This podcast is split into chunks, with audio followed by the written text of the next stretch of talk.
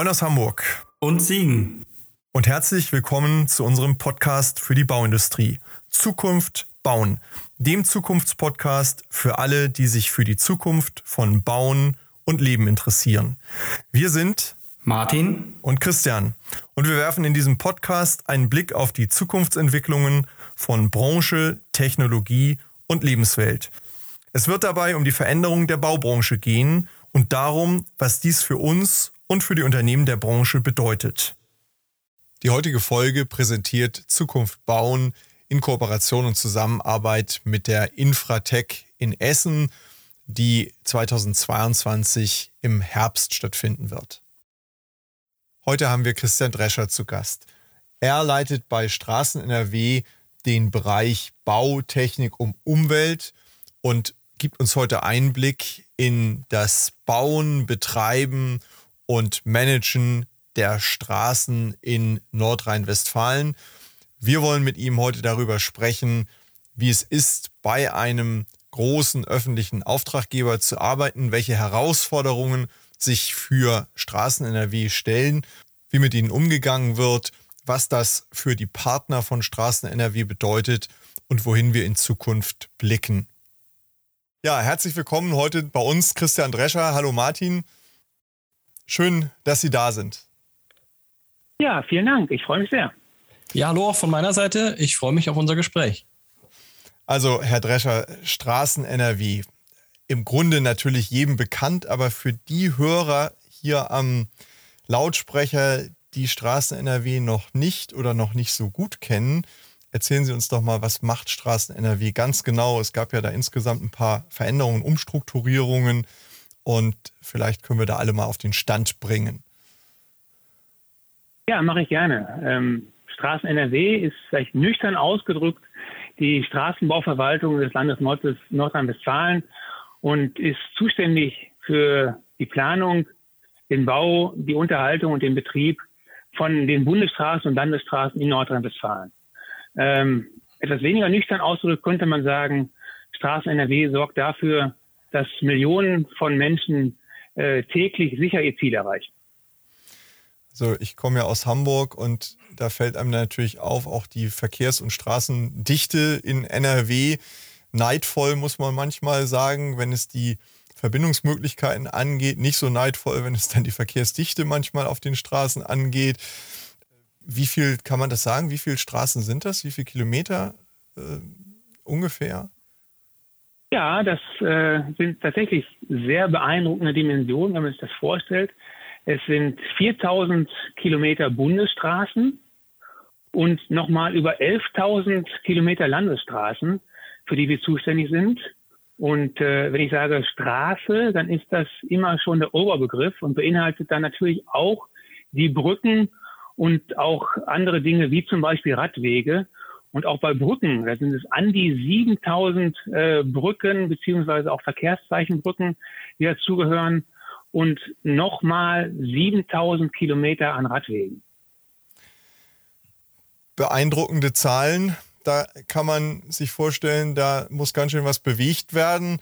Sie sind ja als äh, Leiter des Bereichs Technik und Umwelt verantwortlich für einen Teilbereich dieses ganzen äh, Themas. Vielleicht können Sie uns auch da nochmal in Ihre Aufgaben und, und so ein bisschen in die Struktur mitnehmen, dass wir besser verstehen, was da tatsächlich passiert.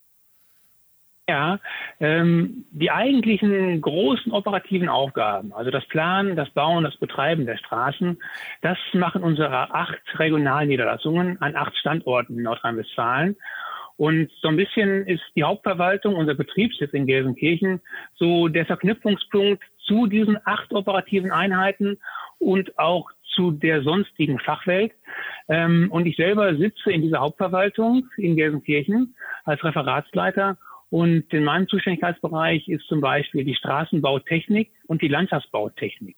Das heißt, äh, spezielle Fachfragen, ähm, welche Asphaltrezeptur hat sich wie, wann, wo bewährt, auch hinsichtlich der Lärmminderung, der Lärmoptimierung, Asphaltrezepturen, aber auch Themen aus dem Landschaftsbau, äh, Kompensationsflächen, ähm, wie werden die unterhalten, wie können die ihrer Funktion gerecht werden. Das sind die Fachfragen, die in meinem Referat dann beantwortet werden und den Anwendern dann zur Verfügung gestellt werden. Fange mal mit einer ganz untechnischen Folgefrage nochmal an. Gibt es eine Lieblingsstraße in NRW, die Sie haben? Nein, wir lieben alle unsere 15.000 Kilometer an Straßen. Sehr, sehr schöne diplomatische an Antwort. Äh, sehr, sehr, sehr gut. Ja, äh, Dankeschön erstmal für diese, für diese Einführung. Ich glaube, wir können uns jetzt besser vorstellen, worüber wir reden und auch über die Bedeutung, die das für im Grunde uns alle hat, die wir ja tagtäglich ähm, ihre, ihre Straßen, unsere andere Straßen benutzen. Wenn man, wenn man sich jetzt überlegt, dieser große Verantwortungsbereich Planen, Bauen und Betreiben von sehr, sehr großer Infrastruktur. Ähm, wir haben ja gerade, was das Thema Infrastruktur angeht, in den letzten Jahren und voraussichtlich auch in den nächsten Jahren einige große Themen vor uns. Wenn Sie es beurteilen würden, was glauben Sie sind so die großen Herausforderungen der nächsten Jahre für Sie als Straßen-NRW? Äh, Straßen ich glaube, dazu gehört auch erstmal ähm, diese großen Themen, ähm, wie zum Beispiel so ein Oberbegriff Klimawandel und, und auch Verkehrswende, die ein bisschen runterzubrechen und zu definieren für die Infrastruktur Straße. Ähm, ich glaube, es wäre nicht zielführend zu sagen Verkehrswende. Das heißt, wir wenden uns wirklich weg von allem, was bisher war und auch notwendig war und wenden uns nur, nur, neuen und innovativen Dingen zu. Ähm, ich glaube, dass das, das geht äh, nur im Schulterschluss ähm, vom Alten hin zum Neuen und auch ernsthaft hinzugucken, was von dem Alten und Bewährten ist denn auch zukünftig noch notwendig. Mhm. Also finde ich ja auch eine ganz spannende Betrachtung. Wir haben diese neuen Themen, wir haben Infrastrukturen, die sind nicht alle nur neu und fordern auch nicht alle nur das, das Neue. Und äh, in diesem Spannungsfeld Veränderung hinzukriegen, also eine Veränderung natürlich von Mobilität, die sich eben wandelt und weiterentwickelt, wenn ich mal so auch ans Thema Elektrifizierung denke, damit verbundene infrastrukturelle Anforderungen, die das mit sich bringt, was sind da so Ihre Themen? Was bedeutet das eigentlich für, für Sie jetzt, aber auch für die Auftragnehmer ja, von, von Straßen NRW? Das ist ja schon so ein Themenpaket, das, ja, das will sortiert werden, das will auch ähm, priorisiert und strukturiert werden und am Ende dann auch in ja, Leistung verwandelt werden, wo dann die Nutzer wieder sagen, ah, da hat sich was verändert, da passt das zu meinem Nutzungsverhalten jetzt besser als vielleicht vor 10 oder 15 Jahren so. Was, wie sieht das aus aus Ihrer Sicht? Ja, ich glaube auch, dass man solche Themen dann wirklich erstmal ein bisschen selektieren muss und dann auch in kleinere Einheiten verteilen muss. Vielleicht ein Beispiel äh, Elektromobilität. Sie mhm. sparen dran. Dazu gehört auch Ladeinfrastruktur und äh, da kann sicherlich auch ähm, der öffentliche, die öffentliche Hand auch einen Beitrag zu leisten. Und vielleicht auch die staatliche Straßenbauverwaltung in den Bundesländern kann einen Beitrag zu leisten. Das heißt, ähm, auch bei den, bei dem System Penta-Parkplatz wäre ein Anknüpfungspunkt, ähm, wo man Innovationen zeigen kann, wo man Verbesserungen äh, gewährleisten kann. Man muss aber auch wissen, dass zum Beispiel der Punkt Pendlerparkplatz sich ja auch erstmal entwickelt hat. Ähm, die gewinnen oder gewannen ja auch in der Vergangenheit mehr und mehr an Bedeutung und haben auch ihren Beitrag an der Verkehrsreduktion. Nur ich muss es einfach schaffen, dass Person A und B sich an einem Ort sicher mhm. und äh, zuverlässig treffen können, damit dann nur mit einem Verkehrsmittel weitergefahren werden muss. Und denn so ein Thema weiterzudenken, führt dann zu einer intelligenten Ladestruktur, meinetwegen, auch an diesem Standort. Ne? Mhm. Gibt es da schon ähm, so Pilotprojekte? Gibt es da schon Partner aus der Industrie heraus, äh, die da offensiv da dran sind? Wo stehen wir da in diesen Themen? Das hat ja alles eine zeitliche Schiene. Wir hören ja immer, das muss alles über Nacht sein und wir sind da viel zu langsam in Deutschland, wie immer bei vielen Themen. Wie, wie viel ja, sachliche Begründung steckt da in diesen Punkten drin? Hm, kann ich, kann ich schwer beurteilen. Ähm, das nehme ich aber erstmal genauso wahr. Ähm, diese, diese, diesen Motor, und es ist, glaube ich, gut, dass es diesen Motor gibt, der uns, uns alle so ein bisschen drängt, ähm, da aktiv zu werden. Und äh, am Anfang stehen natürlich sehr, sehr viele Gespräche äh, zwischen denjenigen, die die Ideen haben, äh, mit denjenigen, die entscheiden müssen, jawohl, wir wollen diese Ideen umsetzen. Und dann auch mit denjenigen, wie zum Beispiel Straßen NRW, die dann nachher auch tatsächlich faktisch Ideen äh, in die Tat umsetzen. Sie sind ja am Ende die, die es dann eben auch selektieren müssen und auch die Machbarkeit ja beurteilen müssen. Ja, das ist ja, man kann ja viel wollen und viele gute Ideen haben, wenn es dann am Ende nicht umsetzbar ist, ähm, aus welchen Zwängen oder Gründen auch immer, dann scheitert es ja an der Stelle. Das heißt, Sie sind ja eine ganz wichtige Schnittstelle in dem ganzen Thema. Genau, und da kommt auch dieser Kommunikation wiederum ein wichtiger Stellenwert zu. Ähm, wenn es Aspekte da, wenn es Aspekte gibt, die dagegen sprechen oder die erstmal in den Griff bekommen werden müssen, dann, dann müssen wir das kommunizieren und äh, denjenigen aufzeigen, die ja, die nur für die einen, die einen Aspekte kämpfen oder nur diese einen Aspekte in den Vordergrund stellen. Ähm, wir wiederum ähm, müssen alle Aspekte betrachten und alle Aspekte auch in eine Abwägung einstellen. Ist nicht immer nachvollziehbar für jeden anderen, die nur Einzelaspekte sehen, aber deswegen müssen wir in den Dialog äh, mit, mit allen Beteiligten treten. Gibt es da solche Dialogplattformen? Wie, wie wie sind wir da organisiert momentan? Wie findet das statt? Ja, grundsätzlich ähm, ist das ein Thema, was, was immer stärker und vor allen Dingen immer früher stattfindet. Ähm, wiederum an so, so ähm, ja, Punkten festgemacht, wie so einem Signalwort Stuttgart 21 und den, den Vorkommnissen, die da gelaufen sind und den Erkenntnissen, die man daraus gezogen hat, ähm, gehen wir natürlich auch in eine frühe Öffentlichkeitsbeteiligung bei unseren Planungsprojekten, um von vornherein möglichst alle zu informieren, ähm, weil ja oftmals viel mehr betroffen sind als sich an so einem Prozess beteiligen. Und da, da müssen noch Wege gefunden werden, wie wir wirklich das, das übertragen können an alle, damit sich alle möglichst einbringen und nicht irgendwann nach, nach drei Viertel des Weges äh, Leute überrascht sind, dass da Dinge stattfinden. Ja? Das ist eine der Aufgaben, ähm, die wir aber auch sehr gut schon umgesetzt haben. Ja. Also was ich sagen muss, was ich wichtig finde, auch als Ansatz bei allem innovativen Grundgedanken, den wir auch immer im Podcast ja sehr, sehr stark fördern, dass man nicht im Sinne der Innovation alles grundsätzlich über den Haufen wirft, was da ist. Und äh, gerade beim Thema Mobilität reden jetzt ja viele oder man hat so das Gefühl, die Verteufelung der Straße findet statt, ja, äh, die Verteufelung des Individualverkehrs manchmal so ein bisschen. Ich erinnere mich, ich, ich glaube, es war Dieter Nur als Comedian, ich bin mir nicht ganz sicher, der gesagt hat, na ja, im ländlichen Raum ist die Alternative zum Auto meistens ein anderes Auto. Ähm, und das ist natürlich auch so, dass ich gucken muss, dass ich vielleicht Verkehrssysteme einfach cleverer miteinander verknüpfe. Äh, Sie haben eben das Thema Pendlerparkplatz angesprochen und Co., aber auch, dass ich vielleicht digitale Tools damit einbaue, wie sich Pendlergemeinschaften organisieren können, wie ich vielleicht Verkehrsströme besser organisieren kann und leiten kann. Ich glaube, da gibt es viele Möglichkeiten, Aspekte, ohne direkt den ganz großen Hammer rauszuholen und zu sagen, alle nur noch Bus und Bahn und keine, kein Individualverkehr mehr.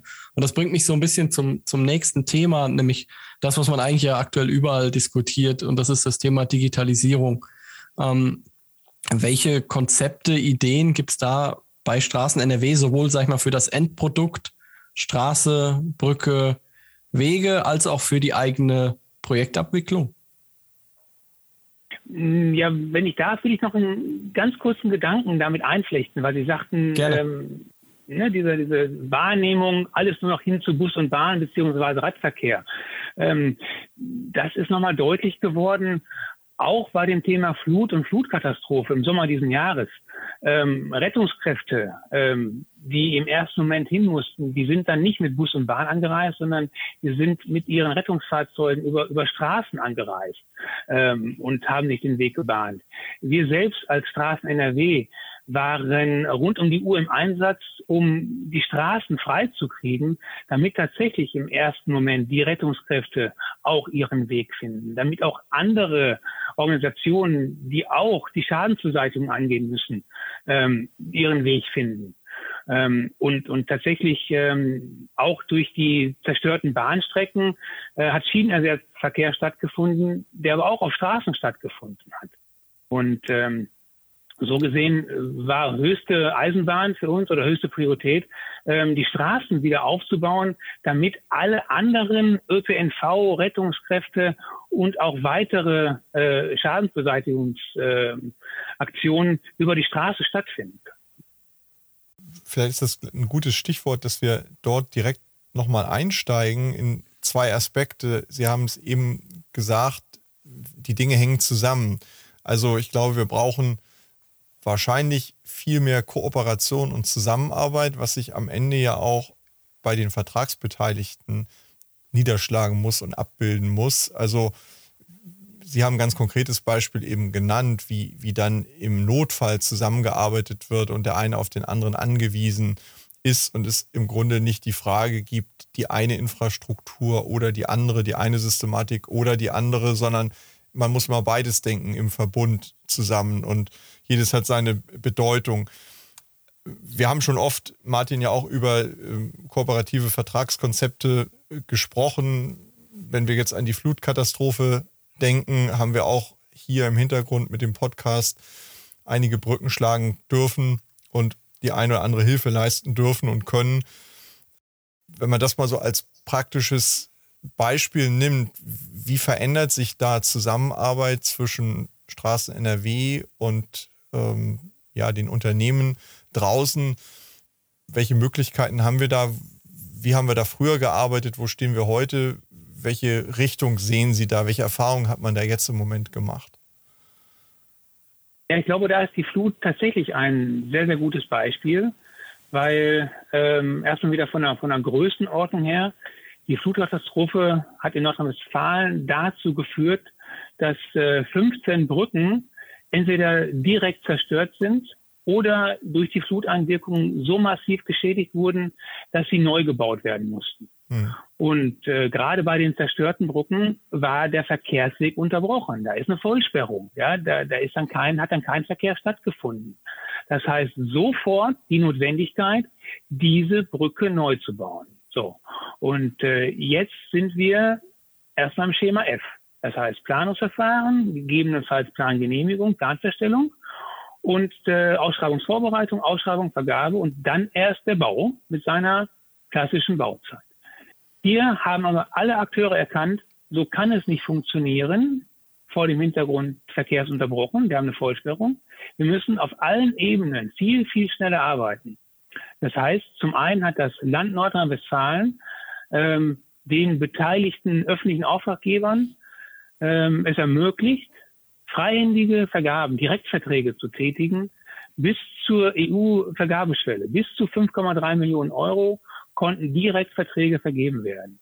Das Planungsrecht ähm, wurde quasi auch ausgesetzt, immer für die Fälle, um, in denen es um einen reinen Ersatzneubau geht. Und um die ging es ja hier.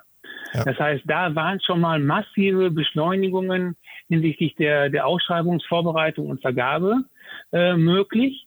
Und dann haben als dritter Punkt noch Innovationen gegriffen. Innovationen in Richtung schnelle und optimierte Bauweise.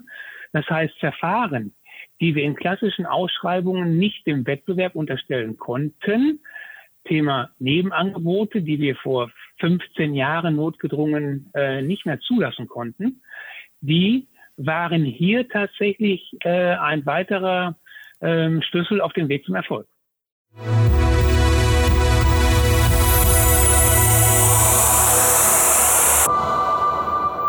Dieser Stelle ein kurzer Hinweis in eigener Sache für diejenigen unter unseren Zuhörern, die sich gerade in ihrem eigenen Unternehmen mit relevanten Zukunftsfragen befassen und die deren Ausgestaltung und die Umsetzung von Lösungen beschleunigt und ergebnisorientiert für den Erfolg vorantreiben wollen. Sprechen Sie gern Martin Ferger für Themen zu Lean, BIM, Digitalisierung und Prozessoptimierung über www.ferger-consulting.de und mich, Christian Haag, zu strategischer Transformation, Strategie, Führung und Sparring für Top-Entscheider über www.christianhaag.de an. Im Rahmen dieses Podcasts, aber auch darüber hinaus, tragen wir gern als Speaker in Präsenz oder online zur Inspiration Ihres Publikums im Rahmen Ihrer Veranstaltungen bei.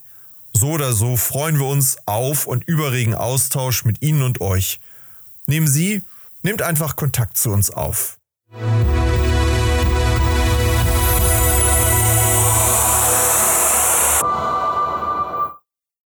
Das heißt, die Aufgabe für die Zukunft könnte für alle Akteure gemeinsam sein, dass wir wieder dahin kommen, dass intelligente Nebenangebote möglich sind und damit Innovation auch wieder möglich ist und im Grunde genommen dadurch eine bessere Lösung möglich wird und wir nicht mit Formalismen und formalen Bremsen und Blockaden sozusagen die eigentlich möglicherweise bessere Lösung blockieren oder verhindern. Das würde mich in der Tat sehr freuen, wenn wir diesen Weg einschlagen können. Es sind aber dann nicht nur die, die formalen äh, Hürden, sondern faktisch waren es auch dann ja, juristische Streitigkeiten zu den Vergabeverfahren, weil dann die Zweit-, Drittplatzierten gegebenenfalls gerügt haben, dass das doch nicht gleichwertig ist, was da innovativ vorgeschlagen wurde. Und dann ist es fast unerheblich, ob jetzt dieser Rüge stattgegeben wurde oder ob, wie es in den meisten Fällen war, äh, dem Auftraggeber, sprich das Straßen NRW stattgegeben wurde, weil ab dem Tag der Rüge war die komplette zeitliche Disposition ähm, im Eimer, konnte das komplett vergessen und auch der Vertrag hatte seine eigentliche Grundlage verloren, so dass sich dann auch mit dem Vertrag des, des Mindestbietenden weitere Vertragsstreitigkeiten nach sich gezogen haben. Ne? Das heißt, es geht hier alle Akteure an, sich im Sinne der Sache anders zu verhalten als früher. Ja, ganz genau. Ja. Das ist das Ziel. Und wenn man das mal überträgt, klar, in der Flutsituation war dann eine schnelle Wiederherstellung notwendig. Ähm, da findet man solche Regeln dann. Ähm, aber häufig gibt es ja auch einen großen Druck, an anderer Stelle Sanierungs- oder Wiederherstellungs- oder Neubaumaßnahmen durchzuführen. Die sind dann nicht ganz so katastrophal wie nach der Flutkatastrophe, aber auch da gäbe es ja durchaus Argumente, warum man vielleicht ähm, Ideen weiterentwickelt oder aufnimmt, äh, einen Teil davon auch in die Standardprozesse mit zu übernehmen. Wenn wir die Stichworte innovativ und kooperatives Arbeiten uns anschauen, dann fällt automatisch ein Thema auf, was aktuell auch in aller Munde ist, das ist das Thema BIM. Zu Beginn ganz stark natürlich aus, von den Hochbauplanungen und Hochbaugewerken getrieben, aber auch das Thema BIM im Verkehrswegebau, letztendlich auch durch einen Stufenplan, durch verschiedene BIM-Clusters und Co. vorangetrieben. Ähm, wie sieht da die Strategie von Straßen NRW beim Thema BIM aus?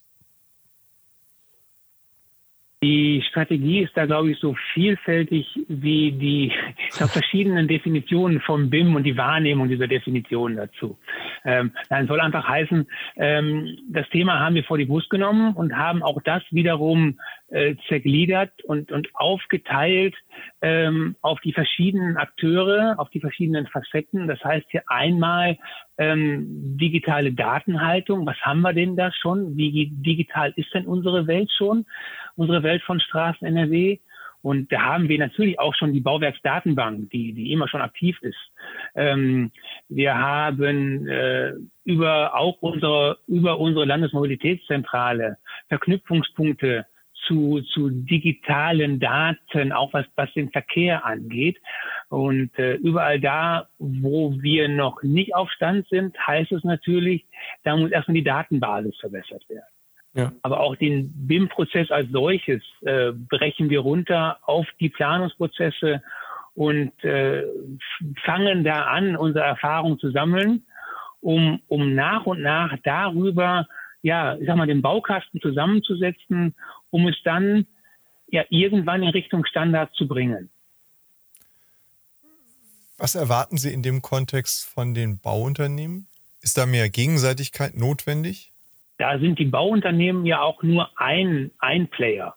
Ähm, große andere Player sind dann aber auch die, die Ingenieurbüros, die uns unterstützen, aber auch zum Beispiel bei der Ausführungsplanung von konstruktiven Bauwerken dann ja auch auf der ähm, Auftragnehmerseite mit unterstützen. Ähm, das heißt, gerade diese Ingenieurbüros sind auch ein Stück weit ein Bindeglied ähm, zwischen Auftraggeber und Auftragnehmer, weil die ja je nach Phase ähm, sowohl für Straßen NRW arbeiten als auch für die später ausführenden Baufirmen. Ich möchte nochmal auf eins auch unserer Herzensthemen kommen, nämlich die Menschen in dieser Branche. Martin, wir beide sind ja glühenden Herzens äh, Fans der Baubranche, kann man sagen. Uns muss man nicht überzeugen. Wie du ja auch immer sagst, ist es auch schon bei dir genetisch vorgeprägt und bei mir hat es sich dann später entwickelt. Also man kann dieses, diese Liebe zur Bauindustrie über mehrere Wege erwerben. Das ist aber nicht jedem in die Wiege gelegt. Und in der heutigen Zeit bei knappen Ressourcen auf dem Arbeitsmarkt, wir haben also viel zu wenig Arbeitnehmer für das, was in der Wirtschaft in vielen Branchen gefordert und gebraucht wird. Was können wir denen da draußen, die auf der Suche sind, die vielleicht offen und interessiert sind oder die noch unentschlossen sind, was können wir denen mitgeben? Wie ist das bei Straßen NRW zu arbeiten? Wie ist Straßen NRW als Arbeitgeber? Auch Sie arbeiten ja schon ein paar Jahre in diesem Unternehmen. Was fasziniert daran? Warum macht es Spaß? Warum sollte man sich da bewerben? Was macht so einen öffentlichen Auftraggeber zum interessanten Arbeitgeber? Ja, Faszination ist tatsächlich das Stichwort, oder zumindest mein Stichwort, weil ja, ich bin jetzt mittlerweile erwachsen bei Straßen NRW, seit mehr als 18 Jahren gehöre ich dazu. Ähm, ich war vorher schon fasziniert und noch davor war ich fasziniert vom, von meinem Studium. Ich bin Bauingenieur Bauingenieurwesen studiert an der Ruhr-Uni in Bochum und war da vor allen Dingen fasziniert von dieser unglaublichen Breite, äh, die man mitkriegt, die man beigebracht kriegt als, als Bauingenieur, als Studierender. Und ähm, ich war dann wiederum fasziniert, dass auch Straßen NRW als öffentlicher Auftraggeber ähm, auch eine wahnsinnig große Breite anbietet. Über diese großen Punkte, die ich gerade nannte, Planen, Bauen, Betreiben, ähm, Verkehrsmanagement hinweg, äh, aber auch die, die einzelnen Planungsphasen zu, zu begleiten. Von der ersten Idee einer Straße, meinetwegen einer Ortsumgehung, ähm, über die Linienfindung, die, die Genehmigungsplanung mit den rechtlichen Hürden, die da genommen werden müssen, bis zum fertigen Entwurf oder eben auch beim, beim Bau ist es nicht immer nur das wiederkehrende ich mache immer nur das, sondern da ist es die Ausschreibung, da ist es die Bauüberwachung, da ist es nachher die Verfolgung von, von Gewährleistungsdingen und Mängelbeseitigungen. Und wenn die fertige Straße da ist, ist auch unser Thema, die nicht nur zu unterhalten und zu betreiben, sondern auch intelligent zu managen. Also sprich, äh, Lichtsignalanlagen zu steuern, die zu vernetzen, ähm, neuen Parkraum zu schaffen, sich dem Dialog zu stellen zwischen Parkraum, äh, Dialog Parkraum, äh, Radverkehr, Begrünung, ähm, ne, die, diese verschiedenen Aspekte äh, machen für mich diese Breite aus. Und tatsächlich finde ich es toll, dass die Ingenieurinnen und Ingenieure bei uns, ähm, die fangen natürlich in einem Bereich an, aber haben die Möglichkeit, im gleichen Unternehmen auch ganz andere Dinge während ihres beruflichen Lebens zu tun. Und ich hatte ja schon mit mehreren Leuten zu tun in meiner Laufbahn und ähm, habe genau dieses gemerkt. Also der eine Spezialist findet dann seine Spezialistenecke und kann sich da austoben und die Generalisten, die finden auch ihr Metier und können sich über die Breite hinweg äh, beschäftigen. Und dazu kommt natürlich noch als, als öffentlicher Auftraggeber ähm, bieten wir, glaube ich, wie, wie vielleicht niemand anderes ähm, tatsächlich dieses diese Vereinbarkeit von Familie und Beruf, das ist für uns eben kein, kein Slogan, sondern das, das leben wir, das ist uns wirklich wichtig. Und das wird eben noch ergänzt um äh, Gesundheitsmanagement, um, um einen Familienservice, wo wir beraten werden können, meinetwegen Kinderbetreuung oder auch Betreuung älterer Angehöriger Ähm, das ist ein ganzer Blumenstrauß von, von positiven Dingen, die wir ja neben den tollen Produkten, die wir alle voranbringen dürfen, ähm, dann so bei uns erleben. Und es schwingt für mich in dem, was Sie gerade sagen, auch ein Punkt noch mit, Martin, den wir auch häufig und den du häufig auch berechtigterweise immer wieder ansprichst, die Dezentralität. Also Sie sind ja in der ganzen Fläche vertreten und ähm, ich vermute, man kann auch in Ihrem Hause an vielen Orten und vielen Stellen sehr heimatnah arbeiten, wenn man das möchte. Ja, tatsächlich. Die, die großen Standorte, unsere acht Niederlassungen ähm, und der Betriebssitz in Gelsenkirchen, die Landesmobilitätszentrale in Leverkusen, das ist schon, sind schon viele Standorte in Nordrhein-Westfalen. Dazu kommen natürlich noch auch eher für, für die handwerklich Interessierten, für die Straßenwärter, kommen noch die 55 Straßenmeistereien, die dann noch weiter verteilt sind im Land. Ähm, und natürlich auch ein Punkt der Digitalisierung. Ähm, Arbeitsplätze, die im Innendienst sind, Ingenieursarbeitsplätze, äh, sind auch in der Regel alle Telearbeits- oder Homeoffice-fähig. Und das hat auch einen großen Schwerpunkt bei uns. Jetzt haben Sie ja, glaube ich, sehr, sehr authentisch auch den, die Faszination einmal für den Beruf und einmal auch für Ihren Arbeitgeber an sich äußern können. Also ich habe es zu 100 Prozent äh, geglaubt. Jetzt gibt es welche, die haben sie nicht erwischt, die sind jetzt dann doch in die Bauindustrie gegangen und nicht zu Straßen NRW. Jetzt hatte der Christian eben mal gefragt, was erwarten Sie von den Baufirmen in Bezug auf BIM? Ich frage mal viel allgemeiner. Wenn Sie Ihre Erfahrungen aus den Projekten, aus anstehenden und vergangenen Projekten heranziehen, wenn Sie so jetzt wünscht ihr was machen dürften, was würden Sie sich von den Baufirmen wünschen, in der Interaktion, in der Projektabwicklung gemeinsam mit Ihnen?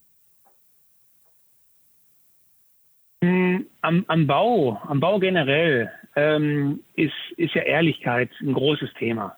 Äh, immer schon gewesen. Und das war auch dann Teil meiner Faszination, diese Ehrlichkeit.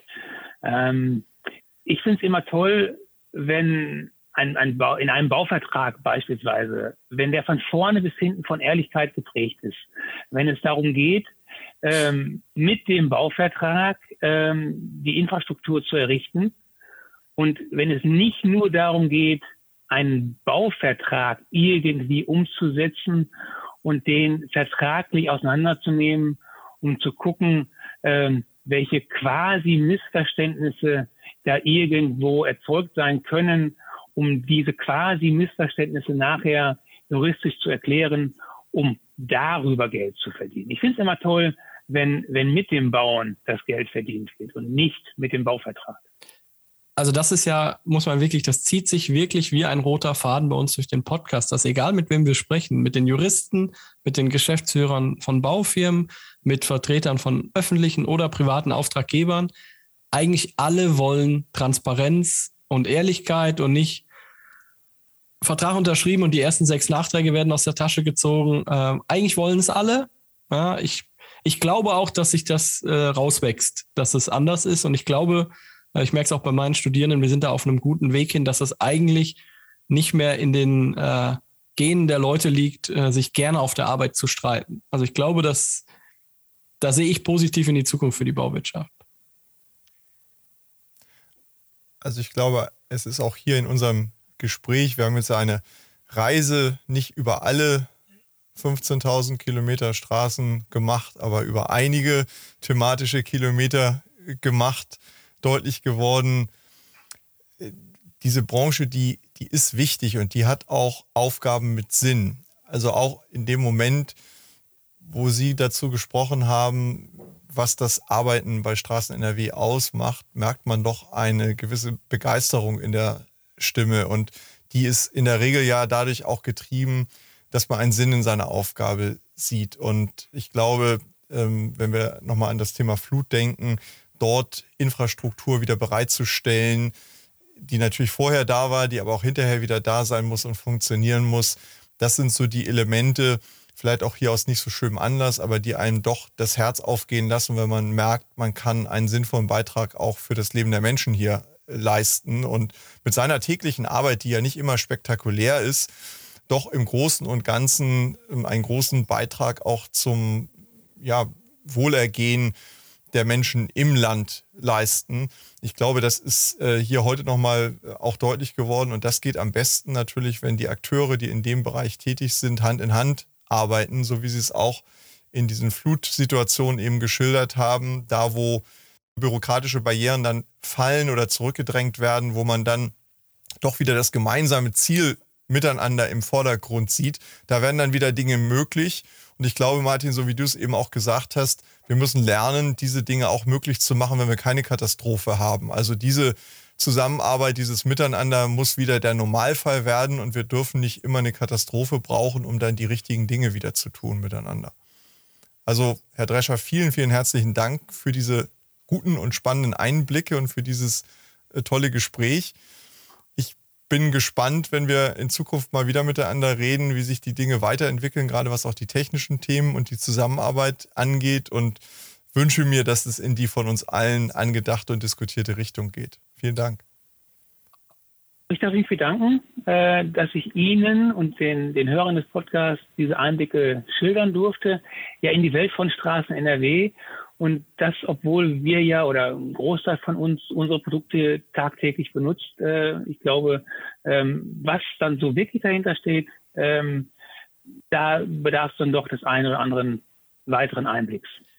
Vielen Dank auch, auch von meiner Seite und ich erinnere mich da noch an eine Analogie, die Christian mal bei einem Workshop gesagt hat zum Thema Führungskräfte. Eine gute Führungskräfte ist wie ein Schiedsrichter. Wenn man nicht über ihn spricht, hat er alles richtig gemacht. Und wahrscheinlich ist das das Gleiche mit den ganzen Nutzern der Straße, solange die nicht zu viel über den nachdenken, der sie baut, betreibt und plant, scheint es gar nicht so schlecht zu laufen vielleicht. Ja, könnte so sein. Also ja, vielen Dank auch von meiner Seite. Vielen Dank. Tschüss. Dankeschön. Tschüss. Tschüss. Vielen Dank an Sie und euch fürs Zuhören bei Zukunft bauen, dem Zukunftspodcast für die Bauindustrie.